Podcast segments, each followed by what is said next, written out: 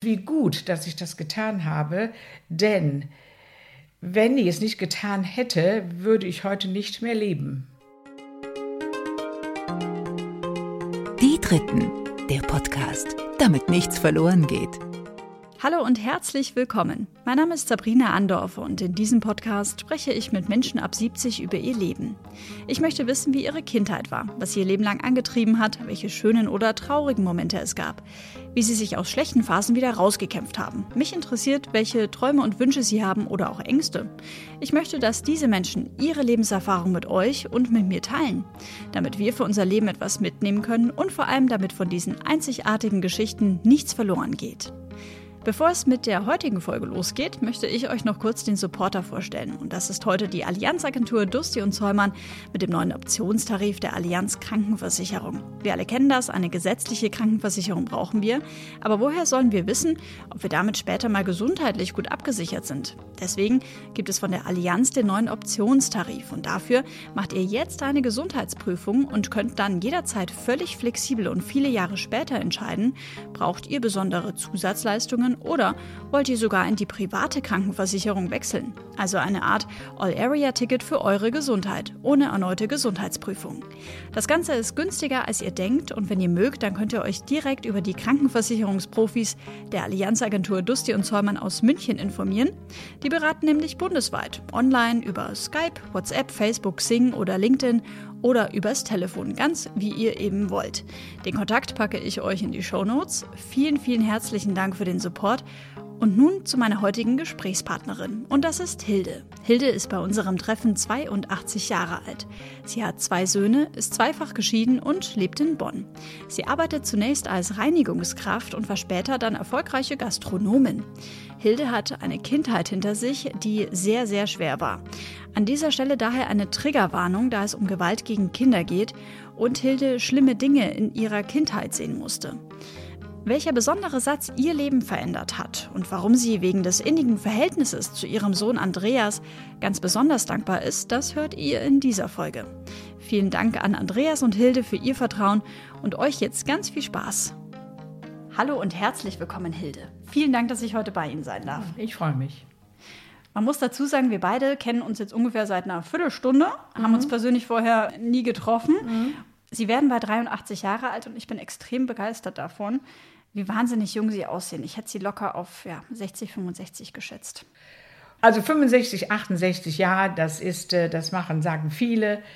Ja, muss ja was dran sein, ne? Mhm, mhm. ja. Haben Sie da ein Geheimrezept, das Sie mir jetzt schon mal mit auf den Weg geben wollen? Ja, äh, äh, positiv durchs Leben gehen, auch wenn man Nackenschläge bekommt, immer wieder das Beste draus machen. Das ist meine Devise, das war schon immer so, egal wo ich auch früher gearbeitet habe, man hat immer mhm. gesagt, Du, Ernst, niemals. Ich habe dich noch niemals mit schlechter Laune oder sowas gesehen. Schön. Die haben immer gesagt, sie schlechte Laune? Kenne ich nicht. Kenne ich nicht. Mhm. Und es sind wahrscheinlich auch gute Gene. Ja, die natürlich, Voraussetzung natürlich. Woher sie auch kommen, ich danke. Hilde, Sie sind geboren 1937 in Düsseldorf. Mhm. Vermutlich wissen Sie natürlich nicht mehr ganz so viel von dem Jahr 37 an sich. Gar nicht. Wollen Sie mich dennoch mal mitnehmen, unter welchen Umständen Sie so aufgewachsen sind, wie das war mit Ihren Eltern? Hatten Sie Geschwister? ja, wie gesagt, 1937 geboren. Die ersten zwei, drei Jahre, da war natürlich jetzt nicht der Brüller, weil da ist man einfach noch nicht da. Äh, ja, und dann kam ich in den Kindergarten und äh, da waren der Nonnen, äh, die mir nicht so die, ich war die, sie waren mir nicht so sympathisch. Warum? Weil man hat mich immer geknuddelt und mhm. angefasst und das wollte ich nicht. Ich wollte nicht von denen berührt werden. War mir zu, zu viel Nähe. Und äh, ja, und irgendwann sind meine, aber das war jetzt nicht der Auf, Aufhänger. Meine Eltern sind auch zwischenzeitlich geschieden. Ja, und dann ging die Schule los und äh, der Werdegang dann, naja. Lassen Sie mich einmal ähm, fragen, Hilde, hatten Sie auch Geschwister? Waren Sie ein äh, Einzelkind? Ja, mhm. ich habe vier Geschwister. Oh, noch vier, also fünf Kinder insgesamt. Ich bin die Mitte von fünf, mhm. ja. Ich habe das Vergnügen, die Mitte zu sein. Aber äh, rechts und links, äh, die zwei Älteren, wie die zwei Jüngeren sind bereits verstorben. Mhm. Und ich bin eben, wie gesagt, die Mitte von fünf. wo ich jetzt dankbar bin, ne? dass ich die Mitte bin. Ja? Ja. Wie meinen Sie das? Warum ja, weil, die, weil ähm, äh, wie gesagt, alle beide sind sie, alle vier sind sie ja verstorben und alle an Krebs. Oh. Alle an Krebs, ja. Und das hat nachher mich veranlasst, mich alle zwei Jahre untersuchen zu lassen. Mhm. Weil ich will, möchte mir nachher später nicht den Vorwurf machen, du hast das jetzt gekriegt und du hättest was dagegen tun können. Also war das jetzt eine Vorsichtsmaßnahme und wie gut, dass ich das getan habe, denn wenn ich es nicht getan hätte, würde ich heute nicht mehr leben. Das ist Fakt. Ja. Nämlich, ich habe keine Ahnung gehabt, was das bedeutet, was ich habe. Ich habe überhaupt nicht gewusst, dass es das überhaupt gibt. Und dann hat er mir erklärt, dass ich ein Bauchaneurysma habe. Aha. Und dieses Bauchaneurysma war 2014, 2014 schon diagnostiziert, nur dieser Radiologe hat das leider nicht in seinem Bericht erwähnt. Sodass ich also nicht wissend wie eine tickende Zeitbombe durchs Leben gegangen ist. Denn das Bauchaneurysma kann jeden Moment platzen. Und wenn, wenn es platzt? wächst, dann bist du weg. Mhm. Äh, ja, und 2018 war es denn so, dass der Arzt gesagt hat, jetzt dürfen wir nicht mehr zögern, jetzt geht's ran. So, und dann der Andi war dabei.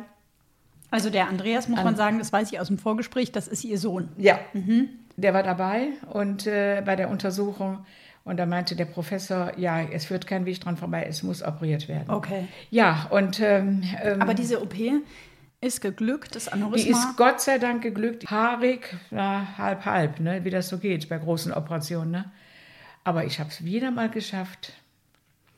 Ja, und jetzt sitze ich vor Ihnen. Mhm, zwei Jahre später. Ja. Mhm. Was jetzt schon so ein bisschen durchkommt, Hilde, ist ja, dass Sie erwähnt haben, dass Ihr Sohn, der Andreas, immer ähm, an Ihrer Seite war. Immer. Wir kommen auch nachher noch mal ein bisschen genauer auf den Andreas ähm, zu sprechen. Da steckt auch eine besondere Geschichte dahinter, würde ich mal so es formulieren.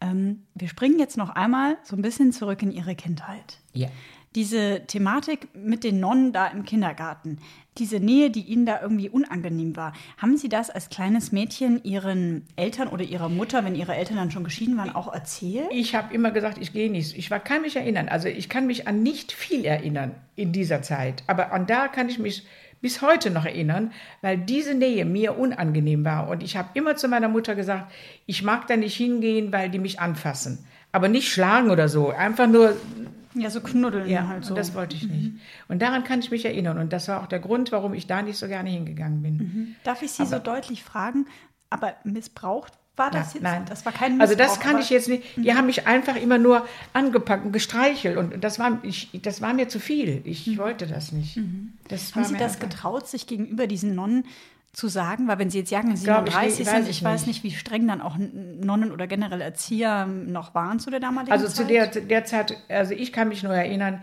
dass mir diese Berührungen dieser Schwestern unangenehm war. Wie ich da jetzt ansonsten reagiert habe, weiß ich nicht mehr. Ich habe allerdings noch ein anderes Erlebnis mit Nonnen. Und die waren dann äh, schon heftiger. Mhm. Springt das schon weiter in, in, in Ihre in, Schulzeit? Ja, ja, ja. Das heißt, wir fassen noch einmal zusammen. Sie wachsen als ähm, Sandwich-Kind sozusagen auf. Sie sind die goldene Mitte von insgesamt fünf Geschwistern. Gehen in einen Kindergarten, der Ihnen jetzt nicht so gut gefallen hat, weil es dort viel zu viel an körperlicher Nähe gab. Mhm. Und dann später kommen Sie in die Schule. Das heißt, Sie sind eingeschult worden, wenn ich jetzt richtig gerechnet habe, im Jahr 1943. Das war ja dann mitten im Krieg sozusagen. Haben Sie dann da mit Ihrer Familie ähm, und Ihren Geschwistern in Düsseldorf ja. weiterhin gelebt? Da haben wir noch Wie gelebt. So? Ich, ähm, mein Vater war im Krieg und äh, ich kann mich erinnern, dass äh, wenn Bombenalarm kam wir, und dann mit blitzartig in den äh, Luft, Luftschutzkeller runter mussten, ob wir jetzt im Bett gelegen haben oder ob wir am Pott gesessen haben, wie das so war. Ja, es war halt so. Alle Sachen gepackt, die waren eh gepackt runter, bis denn der Bombenalarm wieder beendet war. So, und einmal weiß ich, dass meine Mutter gesagt hat, es reicht mir, wir gehen jetzt nicht mehr runter. Wir wohnten damals auf der ersten Etage. Und wir sind nicht runtergegangen. Wir sind alle im Bett geblieben und wir sind nicht in den Luftschutz. Da kann ich mich erinnern. Warum hat das Weiß ich nicht. Meine Mutter hat gesagt, jetzt habe ich keinen, ich, ich will nicht mehr. Ich will nicht mehr runter in den Keller. Hatte sie dann da vielleicht auch Angst alleine mit ihren Kindern? Oder? Kann, ich, kann ich nicht sagen. Also daran kann ich mich erinnern, dass wir also da mal nicht runtergegangen sind. Und äh, ich kann mich auch erinnern, äh, früher gab es ja so, äh, Milch, Eier, Butter, gab es früher in, in getrennten Geschäften. Das okay. war jetzt nicht wie jetzt im Supermarkt, dass man da alles kaufen kann, sondern da gab es Milchgeschäft, wo man diese Dinge äh, extra also kaufen nur konnte. Milch kaufen nur Milch und Butter okay. und, mhm. und, und so weiter. Und dann gab es auch diese Henkelmänner, wo man die Milch mhm. damit. Äh, diese Kannen. Ja, und dann mhm. wurde dann in, der, in diesem Milchgeschäft die Milch abgezapft ja. von dem her. So, und damit ja. sind wir dann immer nach Hause. Und ich kann mich erinnern, dass ich äh, äh, auch mal diesen Weg hatte und auf dem Rückweg bin ich von einem Bombensplitter erwischt worden, beziehungsweise nicht ich, sondern meine Mil Milchkanne. Wie? Und die, ja, da war ein Loch drin und die Milch war weg. Also Sie holen als kleines Mädchen Milch, ja. laufen ja. zurück nach Hause. Ja. Und dann passiert was? Dann muss ich von einem Querschläger, irgendwas war da, was meine Milchkanne getroffen hat. Mhm. Das heißt, da ist dann quasi in der Nähe von, von irgendwo. Ihnen ja, ich weiß nur, dass ich, ich, war so erschreckt und alles. Und da ist, da war ein Loch, klar, und die Milch war weg. Dann kam, kam ich also ohne Milch nach Hause. Ja, dann haben Sie aber ja wahnsinnig viel Glück gehabt. Ja, ich habe immer Glück gehabt, komischerweise. Gott sei Dank natürlich. Mhm. Aber ich habe gesehen, so als Siebenjährige, habe gesehen, wie man Menschen damals auf dem großen Markt aufgehangen hat, mhm. ähm, als Abschreckung für die Bürger. Äh, ich habe gesehen, wie Menschen brennend aus dem Haus gelaufen sind. Grausam. Ich kann mich auch erinnern, meine Mutter war, als der Bombenalarm losging, nicht bei uns zu Hause, sondern bei einer Freundin, die aber nicht weit wohnte, die konnte aber nicht kommen. Meine Mutter war da und wir waren zu Hause. Boah, das war, das war Horror. Also das habe ich dann auch als Horror empfunden. Wenn wir einmal da noch mal so reingehen in diese Zeit mhm. und Sie diese schrecklichen Dinge erzählen, die Sie da gesehen haben, ne? Also hat dann damals Ihre Mutter Sie und Ihre anderen Geschwister bewusst damit hingenommen, damit Sie das auch als Kind sehen, hier das passiert? Nein, nein das war folgst, Zufall. Das war wie? Zufall. Das war Zufall. Wir, sind das, das, wir wohnten damals in Düsseldorf-Oberbilk und der Oberbilker Markt, das war eben Markt und da sind wir einkaufen gewesen und da war es dann, wurden dann so Galgen aufgestellt, waren da und da hangen dann vier Männer. Oh Gott. Ja, und oh die Gott. waren dann, äh, und das mussten wir dann Zufälle, es war Zufall, das war jetzt kein bewusstes Hingehen. Ja, wir waren ja. ja alle geschockt, ne? auch die, die Älteren, ne? die Erwachsenen. Ja, und dann siehst du das als Kind schrecklich. Ne? Hm. Wissen Sie, was das für Menschen waren? Äh, man hat gesagt, das waren Verräter oder so. Die, mhm. die und da gab es ja diese Nazis, die, ich kann mich noch erinnern, wir hatten damals den Volksempfänger, ein Radio, so ein Kasten. Mhm äh, nannte sich Volksempfänger. Und äh, da durfte man auch nur gewisse Sendungen hören. Und ich kann mich erinnern, dass meine Mutter gesagt hat, das müssen wir leise machen, weil nämlich vor der Türe äh, Nazis so stehen. Und wenn wir da ein anderes Programm haben, kann das für uns zum Nachteil gereichen. Dann wären wir auch noch geholt worden und sowas. Mhm.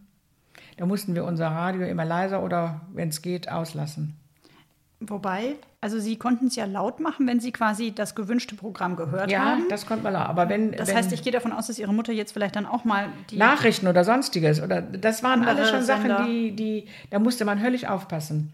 Also man musste immer aufpassen, dass wir nicht belauscht wurden durch, durch irgendwen. Was macht das mit einem, wenn man als Kind so ich, weiß, ich kann ich nicht sagen. Ich, ich, ich wahrscheinlich habe ich das erlebt, habe ich auch erlebt, mhm. aber ich habe das anders verarbeitet als vielleicht meine Geschwister. Mhm wie ich vieles anders verarbeite als meine verstorbenen Geschwister. Meine Schwester, die hat das alles sehr, sehr, sehr, sehr ernst genommen. Die ist, ja, später ist sie auch manisch-depressiv geworden und so weiter. Die hat also, meine Geschwister und ich, wir sind eigentlich, wir sind alle aus einem Stall, aber wir sind alle anders. Mhm. Und wir haben das auch alle anders verarbeitet. Mhm. So, und ich gehöre zu den Leuten, die das auch erlebt haben, aber trotzdem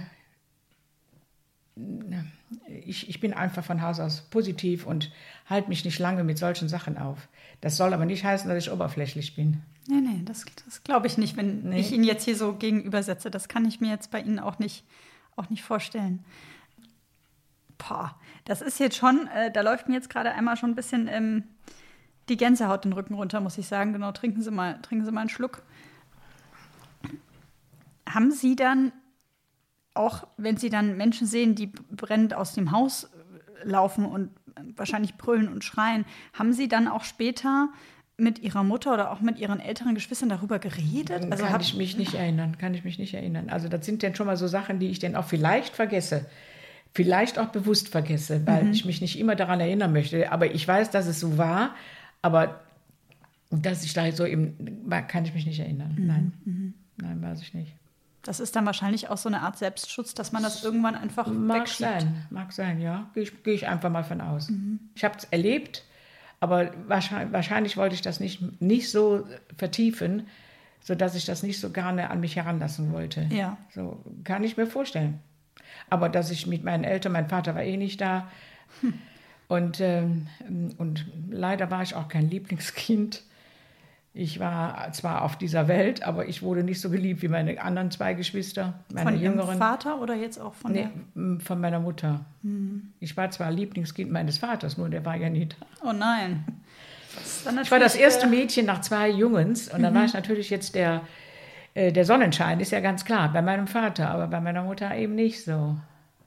Ja. Ja, das ist nicht schön. Ja, und der man hat mir schon, also mein geschiedener Mann, hat mir gesagt, die, meine Mutter muss mit mir ein negatives Erlebnis gehabt haben.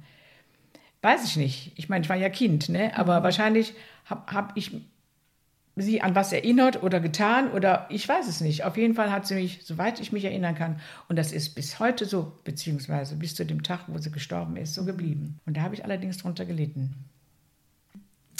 Und ich war ja da, aber man musste mich ja trotzdem irgendwie durchbringen. Ne? Und das war immer das Nötigste. Ich musste wirklich, wirklich, so war ich hier sitze, für alles kämpfen. Hat sie das auch in gewisser Weise stark gemacht fürs Leben im Nachhinein äh, betrachtet? Aber ganz sicher. Ich war lange, lange, ich habe viele, ich habe in meinem Leben, auch in meiner gescheiterten Ehe, habe ich viele, viele eigentlich nur Kompromisse gemacht. Und irgendwann, irgendwann kam der Moment, wo ich gesagt habe, und dann kam ein Satz, den ich von einem Politiker gehört habe, äh, wer kämpft, kann verlieren, wer nicht kämpft, hat bereits verloren. Und das war der Moment, wo ich gesagt habe, jetzt geht's los. Mhm. Und da habe ich viele Jahre kämpfen müssen, auch jetzt vorher in meiner Jugend. Und ich hatte ganz zum Schluss auch den Erfolg. Mhm. Ja, und da bin ich stolz drauf.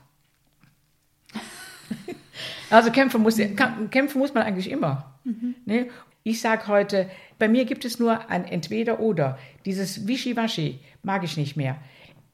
Mehr als Nein sagen kann, kann keiner. Ich gehe auf die Leute zu, spreche sie an, sagen die Nein, okay, sagen sie Ja, umso besser. Mhm. Aber dieses, ach, vielleicht oder mhm. so. Klare Verhältnisse schaffen. So ist das, so ist das auch. So gibt ja dann auch ähm, Sicherheit und meine, Vertrauen und Meine Freundin hier, sie sagt auch, ich wünschte, ich wäre so wie du. Mhm. Ja, aber mhm. ist so. Ich, ich, nur du kannst es ändern und kein anderer. Wenn wir in die Zeit gehen, Hilde, als Sie eingeschult wurden, 43. Oh, kann ich mich auch nicht alles nicht diese, mehr erinnern. Diese ganze Schulzeit erlebt mhm. haben. Also ich stelle mir das so vor, eben als Sandwich-Kind nicht gerade jetzt mit der liebevollen Mutter dann leider gesegnet, nee. mhm. sich da irgendwie durchwinden zwischen Bombenalarm, zwischen Schule, zwischen mhm. Alltag. Mhm. Gab es da noch so Momente auch aus der Schulzeit? Da wurde ja wahrscheinlich ja Propaganda gelehrt, logischerweise, wo Sie sich noch dran, dran erinnern können oder dann eben auch im späteren Alter das weitere Erlebnis ähm, mit den Nonnen. Wollen Sie mich da noch ähm, mit, mit, mit hinnehmen? Ja, wir sind, meine Eltern sind ja geschieden also waren Sie dann noch sehr jung, oder? Ja, waren wir ja noch in der Schule. Okay. Und ähm, äh, dann sind wir nachher ins Kinderheim gekommen. Ach nein. Mhm, ja, meine zwei jüngeren Geschwister und ich. Und das war in Langenfeld, da waren wir zwei Jahre. Äh, äh, zwei Jahre lang, ja. Zwei Jahre lang waren Sie dann in, in dem Kinderheim, Kinderheim ja. Da, warum hat Ihre, also warum war das so, dass man früher, wenn man sich geschieden hat, dass dann auch die Kinder nicht mehr bei der Mutter bleiben durften? Da meine Eltern ja geschieden waren und meine Mutter gearbeitet hatte, wo sollten die Kinder hin? Also ins Kinderheim. Ja, und das war äh, Horror. Wissen Sie noch, wie alt Sie da waren, ja, als Sie da hinkamen? Ja. Und zwar bin ich da 1949 bin ich zu, da zur Kommunion gegangen und bin auch dort in Langenfeld äh, gefirmt worden. Das war 1949, wo ich gefirmt wurde. Und Kommunion war ja früher.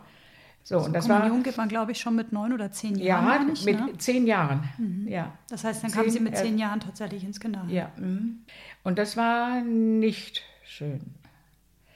Da sind viele, viele Dinge und deswegen habe ich da ein sehr gespaltenes Verhältnis zu Nonnen.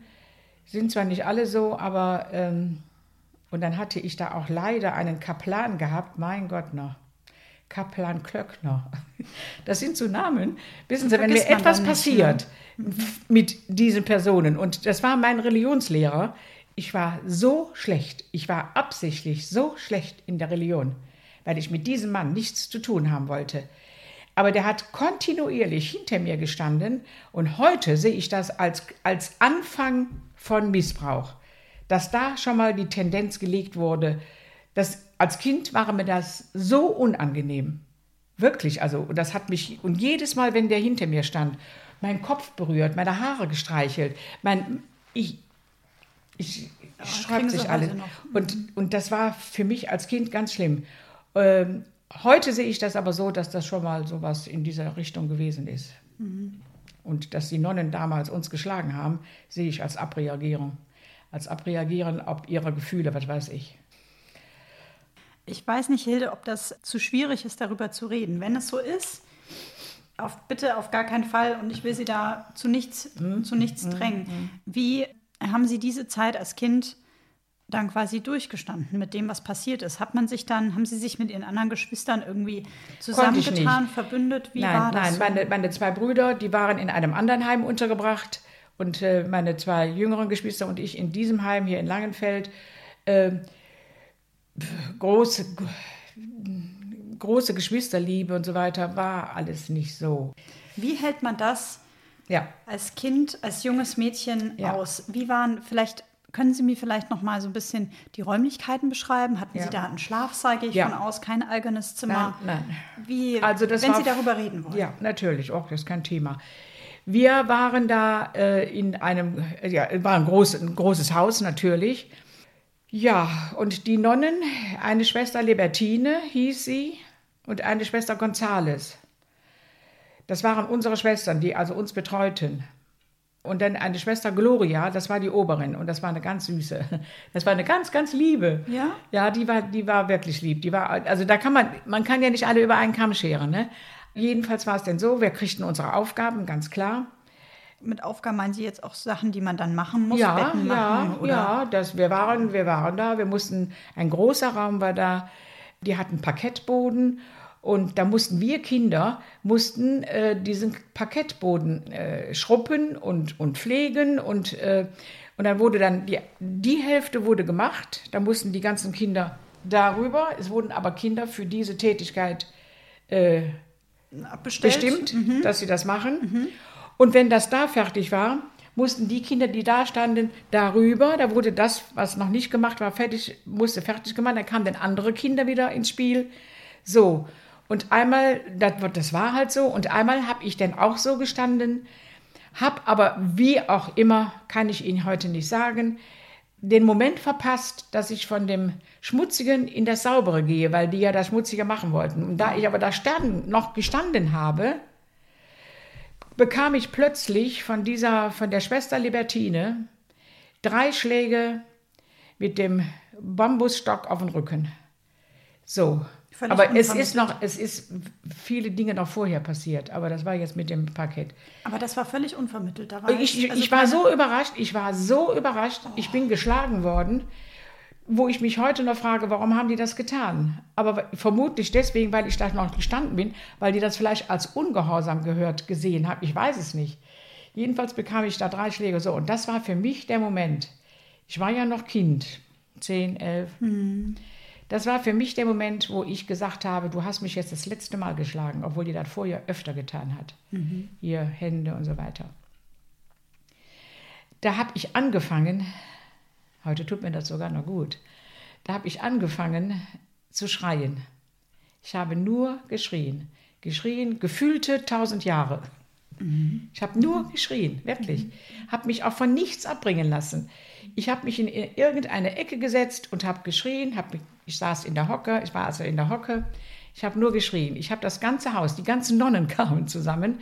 Ich hatte die ganzen Nonnen vor mir stehen. Ich habe geschrien und geschrien. Ich habe überhaupt nicht aufgehört. Mhm. Weil ich gesagt habe, das war das letzte Mal, dass du mich geschlagen hast. Haben Sie dir das gesagt oder haben Nein, Sie sich das selber das habe ich mir selber gesagt. Mhm. Ne? Mhm. So, und dann kam die Schwester Gloria, das war die Oberin. Mhm. Und die hat nachher beruhigend, und das hat mir dann auch wieder gut getan, mhm. dieses, äh, dieses Beruhigen.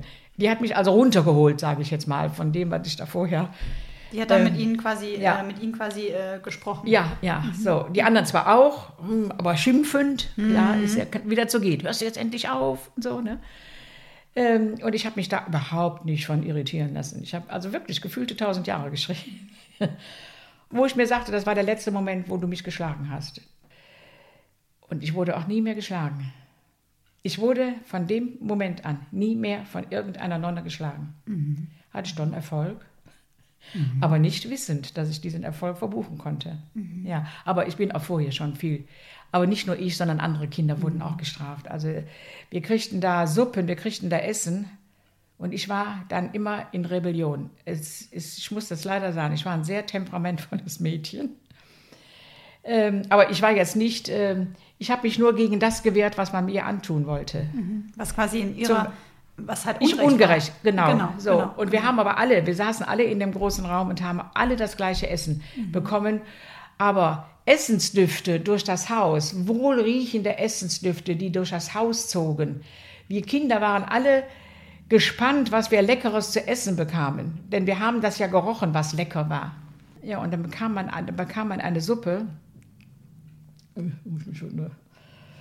Äh, die war grün. Was das jetzt für eine Suppe war, den Geschmack kann ich nicht, äh, weiß ich nicht.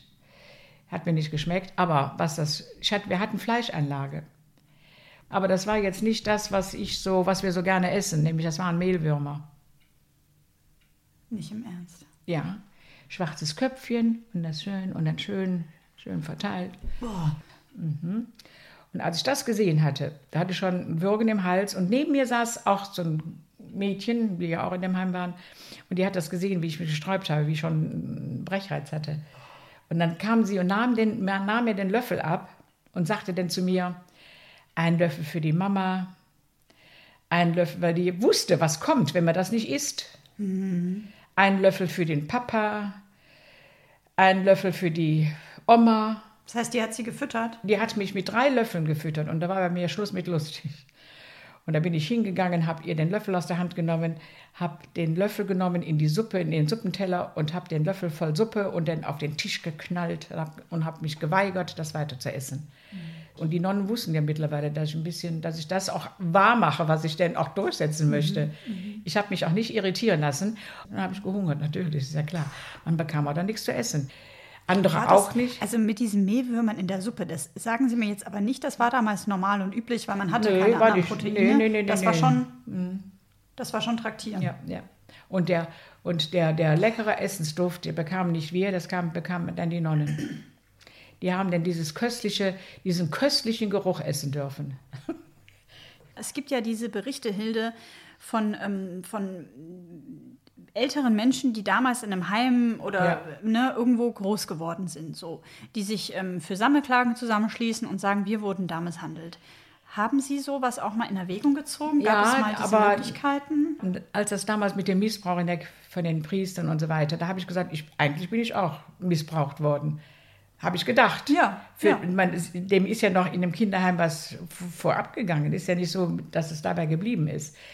Wenn wir irgendetwas getan haben und sei es Kleinigkeiten, wenn das der Nonne eben nicht gepasst hat, dann gab es in diesem großen Raum einen kleinen Raum. Und dieser kleine Raum, da haben wir ein kleines Flürchen, wurde das genannt. Kleines Flürchen? Flür, Flürchen. Flürchen. Flürchen. Wie der Flur, Flürchen. Ja. Mhm. Äh, da mussten wir dann rein und da wussten wir genau, was passiert. Dann durften wir unsere Hände ausstrecken und dann kriegte man zehn Schläge hier in die rechte Hand und zehn Schläge in die linke Hand. So und das Stock. war dann unsere, ja, mit diesem Bambusstock, natürlich. Für nichts und nie wieder nichts. Wir hatten, wir wurden eigentlich ständig geschlagen, weil wenn, wenn die Nonnen da schlechte Laune hatten, bekamen wir die schlechte Laune mit. Mhm. Und so ging das laufend. Es waren laufend solche Sachen. Mhm. Dann wohnten wir oben, wir hatten einen großen Saal, schlafen. Dann standen die Betten so und so und in der Mitte der Gang. Also quasi ein langer Flur und links langer, und rechts ja, die Betten. Ja, genau. Wie man das so aus den alten ja, Filmen Ja, genau. Und so war das auch. Und dann gab es das kleine Flürchen, ein kleine, kleines Sälchen nannten man da. Äh, da kamen bestimmte Kinder hin. Nämlich Kinder, die im Bett machten. Mhm. Und meine Schwester gehörte dazu. Oh nein. Und ich lag im großen Saal, aber ganz vorne. Und meine Schwester im kleinen Saal, also ganz hinten. Und es war des Nachts, es war 4 Uhr, die Zeit werde ich nie vergessen, äh, weil wir auch in unserem Dings da so eine Uhr hatten. Und da hat mich ein Mädchen von da ganz hinten geweckt, weil ich das da vorne nicht mitgekriegt habe, was da hinten passiert ist. Mhm. Und da habe ich gesehen, wie die Schwester Gonzales meine Schwester geschlagen hat. Mit einem langen Stock. Ich wie eine Furie aus dem Bett, ich, ich weiß ja, wie ich bin, ne? nach hinten, nach hinten gelaufen zu meiner Schwester, zu der Nonne. Die wollte gerade wieder zuschlagen und da habe ich ihr den Arm so festgehalten. Mhm. Habe den wirklich so festgehalten. Da war die so irritiert.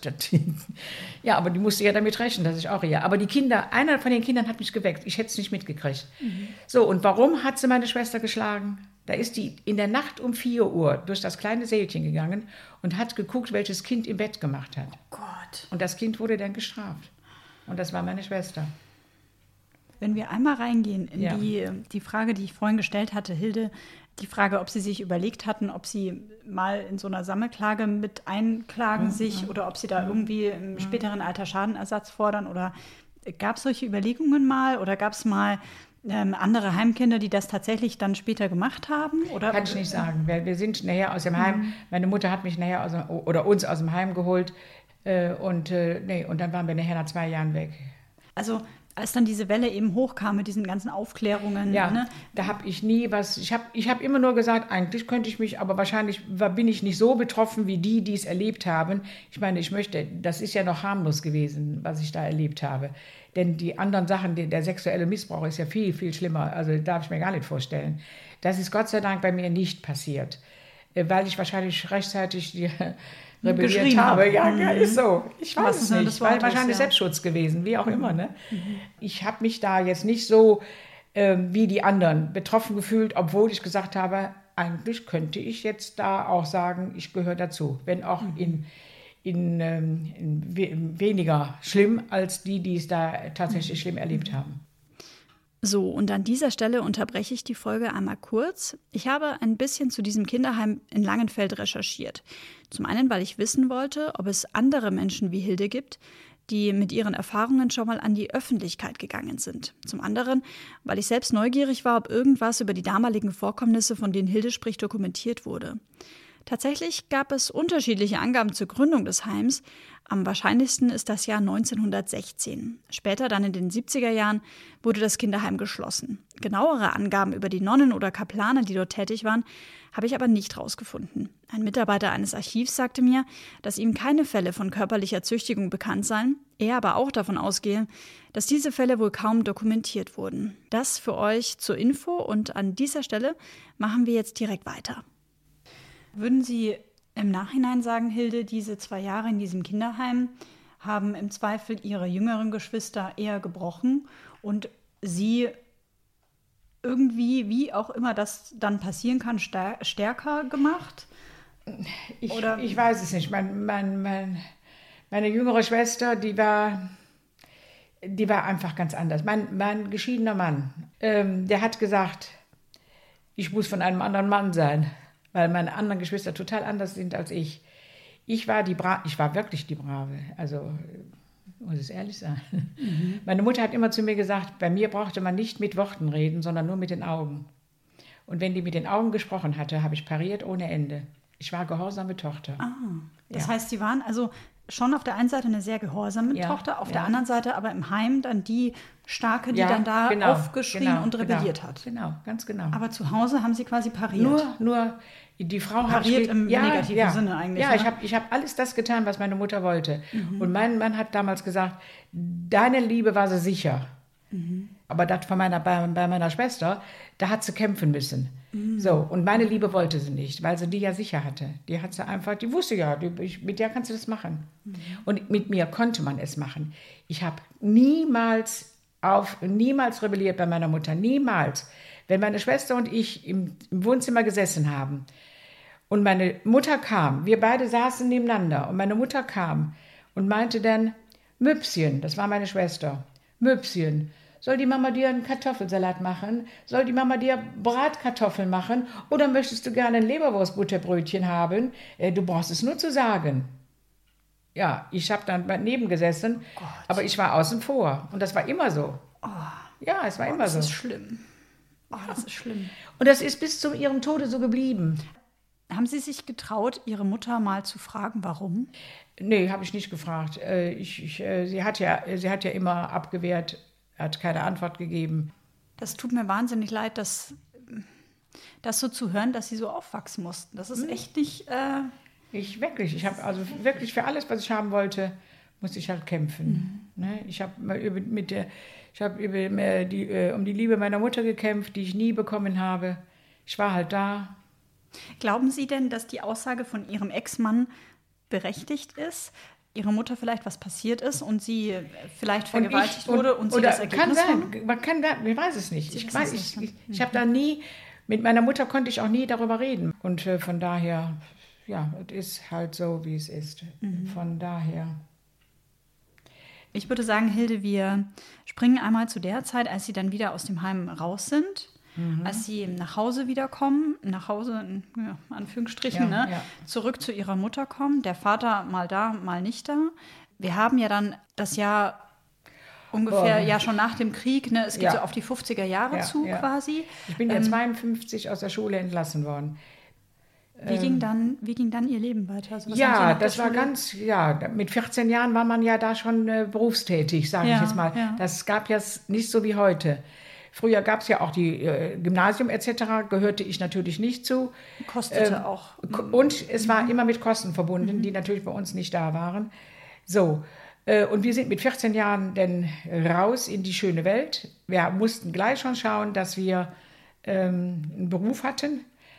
Ja, mein Beruf war Putzfrau. Das war nun mal. Meine Mutter wollte nicht, dass ich irgendeinen Beruf erlernen sollte.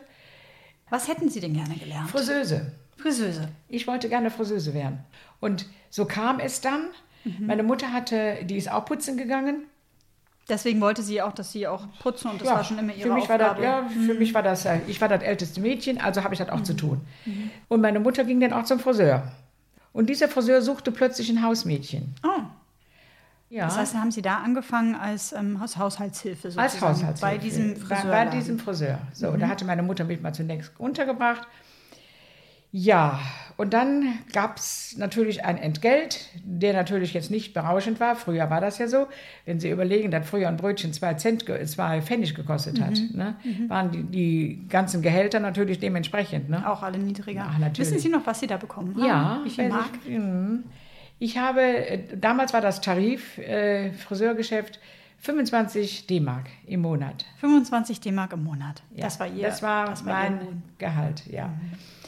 Und, ähm, äh, ja, und von diesen 25 Euro musste ich noch 10 äh, Euro D-Mark, musste ich noch 10 D-Mark Fahrkarte kaufen. Oh. Das waren dann also nur noch 15 Euro. Und das hatte ich natürlich meiner Mutter abzugeben. Ist ja ganz klar. Nein. Ja, was denken Sie denn? Weil Sie natürlich noch zu Hause gewohnt haben So und da war ist das, ganz klar. Genau so ist das. Ja, und dann waren das die 15 Euro, waren ihr natürlich auch zu wenig, ist ja klar. Und dann hatte sie eine andere Putzstelle. Äh, Das waren den Herrschaften, die wohnten auf der Rheinallee Oberkassel in Düsseldorf. Schickes äh, Viertel? Ja, das ist direkt am Rhein gelegen, Villen ohne Ende. Da, kommt die, da kommt der Bürgersteig, da kommt die Straße und dann kommt schon die Anlage zum Rhein runter. Also es war die bevorzugte Lage. Und Oberbilk äh, ist, ist die Haute Laute. Also da, Ist die was? die vornehme Gegend. Wie heißt das im Dialekt? Auto Laute ist einfach Düsseldorf. Also die vornehme Gegend. Ich das gar nicht.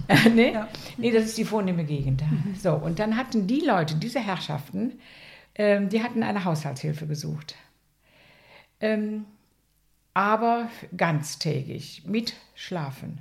Ich war also total, also wenn ich da hätte anfangen wollen, dann hätte ich da schlafen müssen.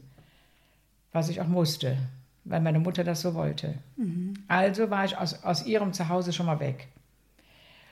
Und ähm, da gab es denn ein, da gab es denn 40 D-Mark im Monat. Da war ich aber rund um die Uhr beschäftigt. Die hatten zwei Kinder. Wollten Sie diesen Job denn auch? Nein, natürlich nicht. Ich, ich, ich wurde nur einfach, ich war wieder gehorsame Tochter. Ich habe da, wie gesagt, gewohnt, alles. Und diese 40 D-Mark gehörten mir aber nicht. Der musste ich meiner Mutter 30 D-Mark abgeben. 10 Mark waren für 10 D-Mark waren für mich. Und wenn ich denn mal Schulsohlen, äh, Schuhe zu besohlen hatte, was ja dann auch mal ist, oder sonstige Dinge, dann äh, musste ich zwei Monate vielleicht darauf sparen, äh, weil damit ich die Schuhe, früher waren die ja nicht so teuer wie heute. Also 15, 15 D-Mark war, könnte es schon gewesen sein. Oder, mhm. oder 10 oder, oder 12, also in dieser, in dieser also Kategorie. Das heißt, die hätten dann einen ganzen Monat arbeiten müssen, ja. nur für diese Schuhe. Ja, ja. also keinen anderen Luxus sonst. Ich, hatte, ich hatte keinen Luxus. Und weil dem so war, so, so war ich jetzt hier sitze. Ja. Ich habe ja da in einem Haushalt gearbeitet. Und wenn denn da dieses Obst war, eine Banane oder, oder es lag ja nicht nur eine Banane da, es lagen ja mehrere Bananen da. So, oder Kirschen oder, oder was auch immer an Obst. Da bin ich immer hingegangen und habe gedacht, da kann ich, dir auch, kann, kann ich mir auch was von wegnehmen. Ja, habe ich gedacht. Ich kann mich erinnern, dass ich da gerade gebügelt hatte. Auch habe ich gedacht, kannst du dir mal eine Banane nehmen? So.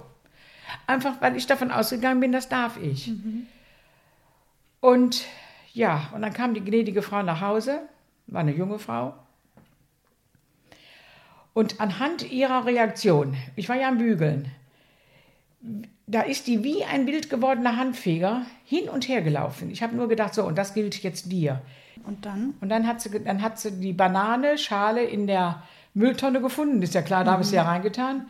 Und da hat sie mich zur Rede gestellt, dass ich das absolut zu, zu lassen hätte. Und wenn ich was wollte, dann sollte ich das von meinem Geld mir holen. Und ich hätte, da habe ich dann erfahren, dass ich da grundsätzlich diese Dinge nicht mehr nehmen darf, hat man mich, da kam der Mann abends und hat noch gesagt, hat mich noch zu sich gerufen, mal, da habe ich noch für meine Mutter gelogen, äh, hat mich gefragt, ob meine Mutter mir denn nichts geben würde, dieses äh, Obst und so weiter.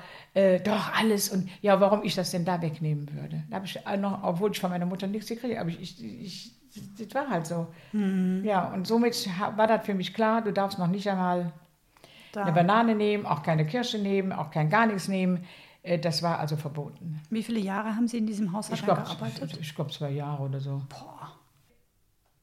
Ich mache noch mal einmal einen ganz kurzen ja. ähm, Zwischensprung. Ja. Wir hatten vorhin im Vorgespräch das Thema Augsburg, meine Heimatstadt, ja. wo ich geboren bin. Und Sie haben dann angefangen, ähm, mir zu erzählen, dass Sie als äh, kleines Kind mit, ich glaube, sieben, acht, neun Jahren, wenn ich es jetzt richtig im Kopf äh, habe. Acht und neun, ja. Acht und neun mhm. nach Augsburg geschickt wurden zu Verwandten mhm. und dort mit denen aber was ganz Besonderes erlebt haben. Was denn? Das waren Artisten. Und diese Artisten sind durch die Welt gereist. Passau und äh, Heidelberg sind in guter Erinnerung für mich.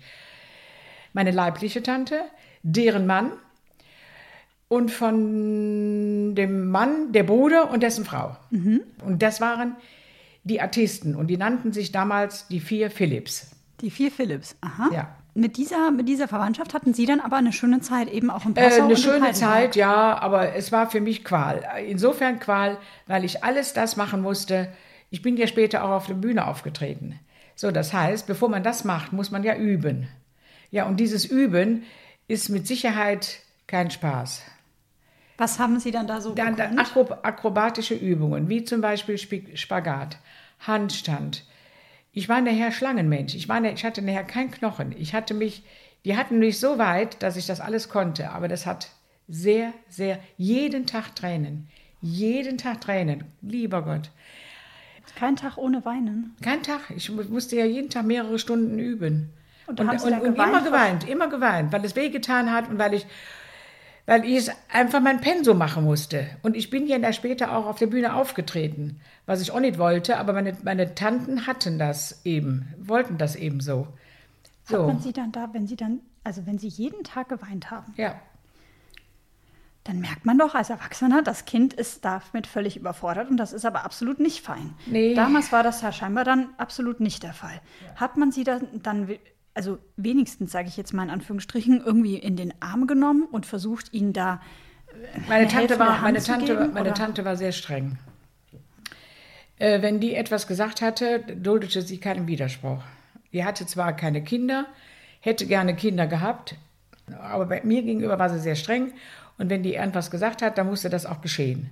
Weil wenn das nicht geschehen ist, dann gab dann, es. Äh, dann gab es zum Beispiel während der Probe, da musste ich Handstand machen Brücke und aufstehen. Und ich war so genervt, ich weiß, ich, ich, als, ob es, als ob es gestern gewesen wäre, so empfinde ich das noch. Und ich weiß, dass ich da keine Lust hatte, die Brücke zu machen, schon, und aufstehen. Das, das habe ich nicht gewollt. Ich wollte einfach nicht mehr aufstehen. Ich habe mich einfach fallen lassen. Und das habe ich ein paar Mal gemacht. Und dann hat meine Tante gesagt, mein liebes Mädchen, solltest du das noch einmal machen, dann wirst du die Konsequenzen ziehen.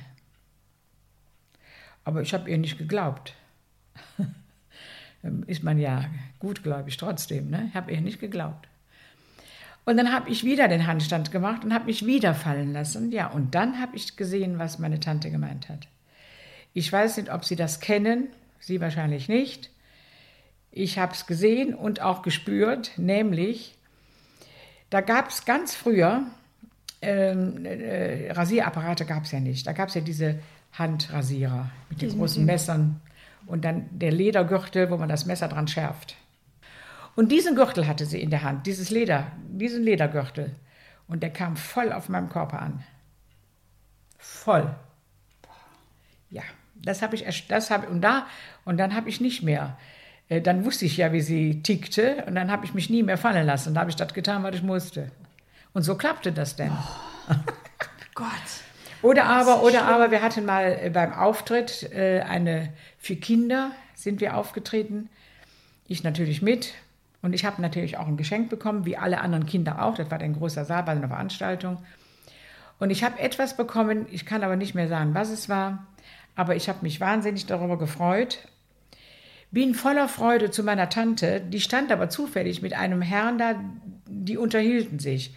Und da meine Freude so groß war, bin ich hin, habe meine Tante Hilde, ich habe kaum Tante Hilde gesagt. Da bekam ich eine Ohrfeige und ich habe gedacht, wofür war die jetzt? Hab da so gestanden, ja. Und hab da gestanden und hab, ich habe geweint, ich habe ich hab die Welt nicht verstanden, weil ich, ich, ich habe ja nichts Böses getan, dachte ich. Und als meine Tante das Gespräch mit diesem Herrn beendet hatte, ähm, sagte sie so, Mädel, und jetzt merke dir das fürs Leben. Wenn sich Erwachsene unterhalten, haben Kinder Pause. Und vergiss es bitte nicht. Aber die Ohrfeige habe ich gekriegt. Die hat fürs Leben gehalten. Mhm. Ehrlich. Mhm. Ist so. Ist aber trotzdem nicht gut gewesen. War ihre Erziehungsmethode. Mhm. Das war halt so. Hilde, wir machen jetzt einen kleinen Zeitsprung. Wir hatten vorhin ein kurzes Vorgespräch. Daraus weiß ich, dass Sie zum einen zweifach geschieden sind, dass Sie zwei Söhne großziehen. Den einen Sohn Andreas, den hatten wir ja schon des Öfteren erwähnt. Ähm, Sie arbeiten sich später von der Putzfrau hoch in die Gastronomie über eine Putzstelle, die Sie in der Gastro dann ergattert haben, haben dann später ein eigenes Lokal. Sie nicken zustimmend und ähm, sind dann also Vollblut-Gastronomen sozusagen. Kommen wir mal auf Andreas zu sprechen. Er ist zum Glück völlig fein, dass wir darüber reden, was ich persönlich super finde. Und Sie sind damit auch völlig fein. Er ist homosexuell. Und das hat sich irgendwann rausgestellt mit 15, 16, 17 war so ein schleichender Prozess. Ja, schleichend, ja. Ich frage deswegen da so ein bisschen nach, Hilde. Sie sind Jahrgang 37. Ich ho hoffe, es wäre so, aber ich kann mir vorstellen, dass es Menschen gibt mit 82, 83 Jahren, die, wenn ihre eigenen äh, Kinder äh, homosexuell wären oder anders, andere Vorlieben oder, gar, oder asexuell oder was auch immer es, es gibt, ähm, dass die damit ein Problem hätten. Hab Sie aber nicht. nicht. Habe ich nicht, weil ich, ich, ich kannte das ja. Ich habe das ja von meinen Brüdern. Warum haben Sie das von Ihren Brüdern gekannt? Das hatten wir noch gar nicht in der, in der Aufnahme. Ich habe ja in, in, meiner, in meiner, wir haben ja zusammen gewohnt und irgendwann kam es ja raus, dass, das, dass die auch homosexuell sind. Das heißt also, wie viele von Ihren ähm, Brüdern? Zwei. Ah ja. Zwei Brüder sind homosexuell ja, und irgendwann kommt das raus. War das damals ein Problem? Ähm, nee. Haben die da damals auch für meine Mutter nicht. Ah, okay. Auch für mhm. meine Mutter nicht, nein. Das ist aber schon sehr fortschrittlich gewesen dann auch zur damaligen Zeit, oder? Würde ich jetzt mal behaupten. Na, früher war das ja so, da gab es ja den Paragraph 175, da war das ja sowieso heftigst. Aber der ist ja Gott sei Dank abgeschafft. Meine, ja, eben, deswegen war das ja, ja dann schon ein bisschen ja. risky. Aber meine Mutter, die hatte da, es war ja auch ihr Lieblingssohn. Ne? Und deswegen hatte die auch nichts dagegen. Mhm. Das heißt, es war dann quasi für sie auch völlig. Für mich war es normal. Für mich war es mhm. einfach normal. Der ist so, äh, er ist mein Bruder. Was ändert sich? Nur, dass er das ist. Da brauche ich gar nicht drüber diskutieren. Ich weiß gar nicht, warum es da Leute gibt, die da durchdrehen. Verstehe ich nicht. Was würden Sie solchen Leuten sagen? Also haben Sie da auch schon mal diskutiert? Irgendwie ja, natürlich, aber äh, das ist, jeder soll dann nach seiner Fasson glücklich sein und leben. Ich kann doch niemandem vorschreiben, wie er das und das zu machen hat. Ich kann doch nicht vorschreiben, du hast jetzt den zu lieben oder den zu lieben. Das geht doch nicht. Ist einfach Natur, die ist da. Kommen wir ein bisschen auf den Andreas zu sprechen. Wir zwei sind äh, ein Team. Und ich bin froh, dass ich den Jungen habe. Und dass er so glücklich ist, wie er, wie er glücklich ist. Ja. Gab es denn mal Momente, als, als, er dann auch groß geworden ist, wo er mit Ihnen dann darüber gesprochen hat und ja. gesagt hat, Mama, ich weiß nicht, was mit mir los ist? Oder ja, dann waren wir mal im, im, im, im, im Auto und da, da ist es mal zur Sprache gekommen. Da hat er mir das gestanden. Mhm. Aber gespürt hat man es schon eher. Weil, äh, ja, äh, äh, kann jetzt nicht sagen, wieso, aber was es war eine Tendenz da. Mhm. Haben Sie dann empfunden, dass es Andreas schwer gefallen ist, damit nee, nee, mit Ihnen drüber zu nee, reden? Nee, nee. Der hat da ganz offen drüber geredet. Mhm. Wir haben da im Auto gesessen. Mhm. Es war ein lockeres Gespräch und damit war die Sache auch gegessen. Und äh, wir wussten, wir hatten es ja geahnt. Und ich habe auch seine, ja, seine Jungs kennengelernt und, und äh, die da, äh, die er denn da mal hatte und so weiter, ja. Freut es Sie denn, dass Andreas den Mut gefunden hat, das offen auszuleben? Ja, ich finde das in Ordnung. Ich weiß nicht, warum, warum, nein. Es ist, es ist doch heute, ich meine, wir haben doch heute so viele andere Probleme. Muss, muss es dann noch Menschen geben, die sich darauf reinrängen, nur weil, sie, nur weil sie anders sind? Ist das ein Privileg? Ja, also verstehe ich jetzt nicht. Mhm. Also ich komme da auf keinen grünen Zweig. Was würden Sie denn jungen Leuten sagen, die auch heutzutage vielleicht Probleme haben, offen zu ihrer Sexualität zu stehen, ich weil es einfach diverse Klischees gibt, die vielleicht erfüllt werden müssen, weil es vielleicht Elternhäuser gibt, die das nicht ähm, als äh, ne, locker es sehen. Ist, es gibt ja nun sehr, wirklich sehr viele Leute, die also das nicht akzeptieren, auch Eltern und Geschwister und so weiter. Ich denke mir, langsam ranführen, wenn überhaupt, langsam ranführen, äh, Gespräche führen. Äh, und wenn alles nicht hilft, wenn alles nicht hilft, dann sollte man sich von denen distanzieren, die eben die anderer Meinung, anderer Meinung sind. Denn es bringt ja nichts. Man reibt sich ja nur auf. Mhm. Das ist nämlich ein, ein Spiel. Ich, also ich weiß, dass es ein Spießrutenlaufen ist, denn in, in, der, in der homosexuellen Kneipe habe ich ja einige junge Männer äh, im Gespräch gehabt, die mir ihr Leid ge ge geklagt haben. Und das hat mir unendlich wehgetan. Die haben gelitten, nur weil die Verwandtschaft das nicht akzeptieren konnten und auch die Umwelt nicht.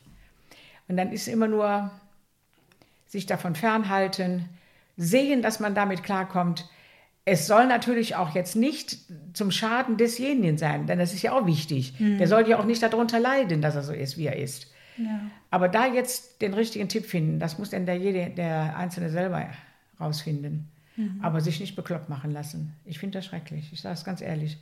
Unterdrückte Gefühle, ich, das könnten wir ja dann von uns auch sagen. Was soll das? Ja. Ja, ist so. Sie ich mussten hab, ja auch viele Gefühle unterdrücken ja. in ihrer Kindheit, in ja, ihrer Jugend. Ja. Sie haben viel auch gehorcht und ertragen ja. und gemacht, was man ihnen aufgetragen hat. Es war schon schlimm. Es war schon schlimm. Und dann kam der Moment wirklich, der Moment, äh, und das hat ja ganz, ganz lange Jahre gedauert, bis ich denn mal kapiert habe, bis der Satz kam. Wer kämpft, kann verlieren. Wer nicht kämpft, hat bereits verloren. Wie alt waren Sie da? Ungefähr? Ja, über 60. Über 60. Ja. Mhm. Äh, und da habe ich mir gesagt, so, nein, Kompromisse gut und schön, aber die dürfen nicht einlastig sein. Und äh, klare Bahn, Butter bei der Fische. Und, und, und vielleicht akzeptiere ich nicht. Mhm. Akzeptiere ich einfach nicht, weil das ist für mich nicht logisch, weil dann hänge ich ja wieder. Dann hänge ich ja wieder da, wo ich gar nicht sein will. Ich will ja, ich will ja, ich will ja eine Linie haben. Ja, und ja, wenn ich die ja. nicht kriege, dann ist das doch für mich verlorene Zeit. Mhm. Kann ich doch gar nicht arbeiten. Mhm.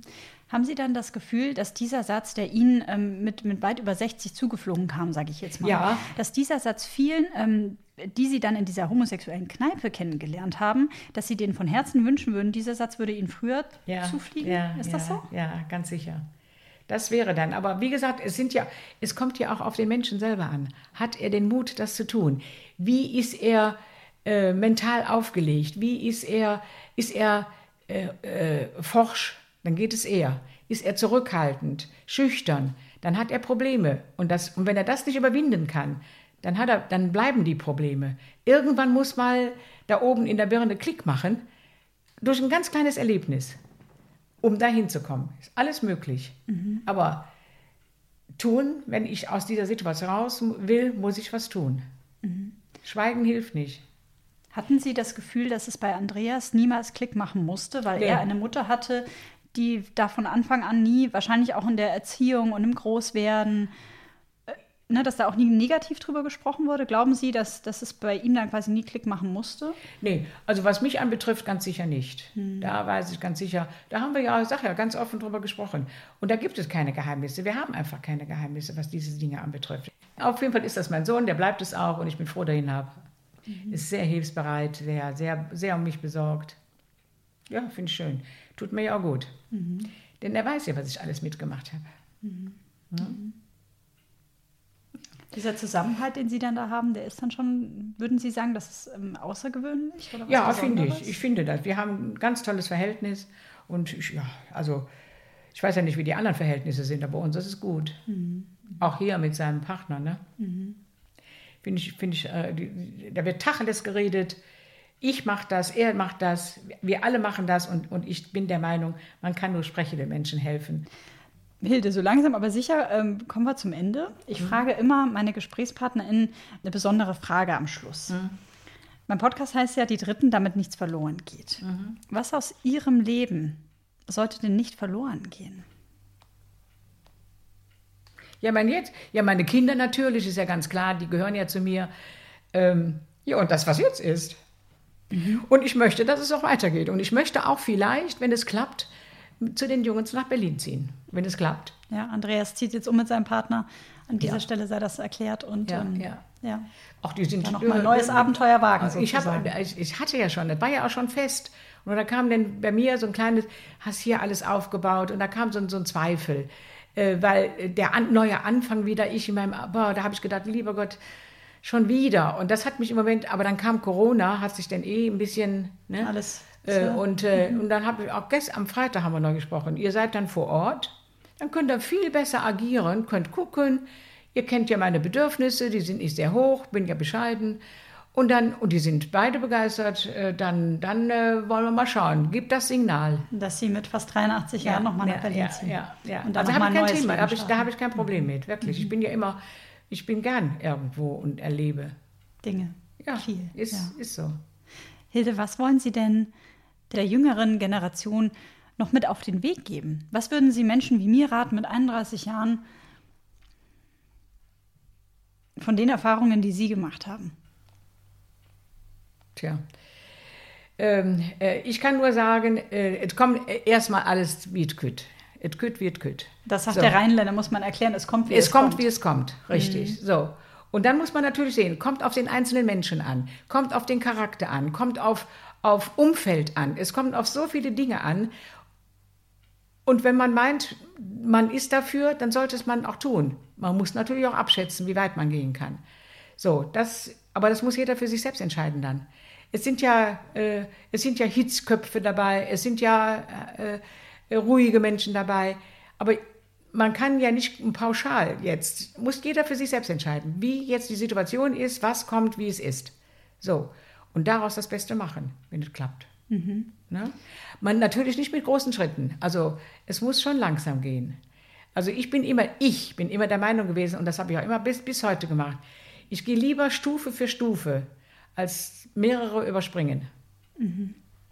Und ich bin damit auch ganz gut gefahren. Stufe für Stufe ist für mich immer ein Aha-Erlebnis, was für mich nicht selbstverständlich ist, wo ich auch immer was für tun muss. Man muss dafür was tun.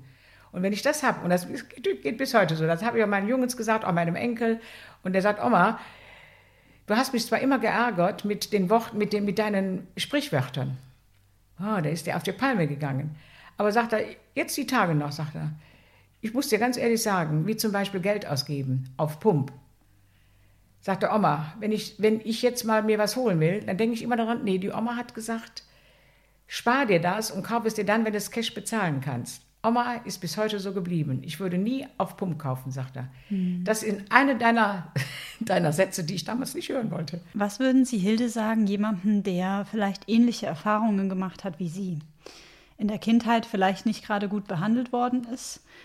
Ähm, ne, jemandem, der, der damit vielleicht auch im Moment unter einer gewissen Situation leidet, sei es die Partnerschaft oder sei es eben die Eltern, die vielleicht nicht, nicht agieren, ähm, wie sie agieren sollten. Was würden Sie so jemandem raten? ja, ich weiß ja, wie ich reagiert habe und das könnte ich ja nur weitergeben. Und dann natürlich die Situation, die gerade da ist. Es sind ja nicht alle gleich. Ne? Man muss ja wissen, wie das Gegenüber ist. Ist der heftig? Kann man nicht mehr so agieren, wie man es möchte, also muss man wieder runterschrauben, um zu wissen, um zu wissen wie man daher weitergehen kann. Also ich denke immer, Step by Step, man muss ganz von vorne und ganz behutsam anfangen, um dahin zu kommen. Und dann kann man erkennen oder auch nicht, ob es Erfolg hat. Mhm. Ja, also und wenn ich den Kopf in den Sand gesteckt hätte, was hätte es gebracht? Nix. Nix. Da wäre ich da, mit dem Kopf im Sand, wäre ich immer noch.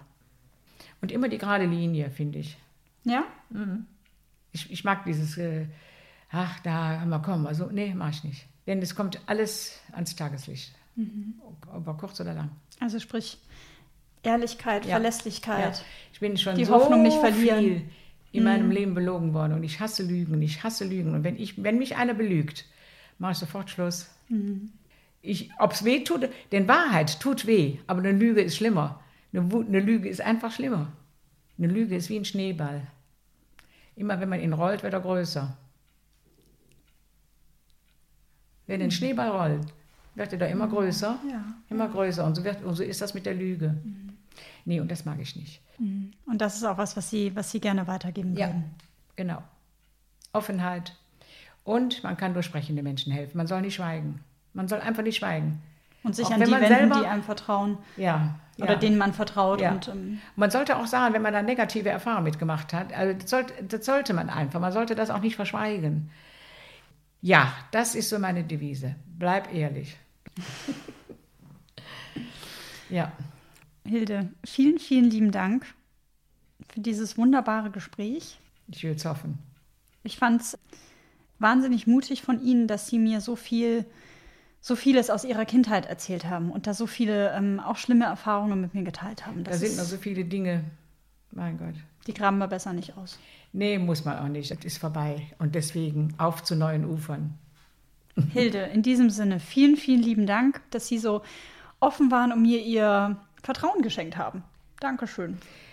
Gerne ich habe äh, auf das gehört, was mein Sohn mir auch gesagt hat, dass sie eine ganz tolle und dufte äh, Person sind.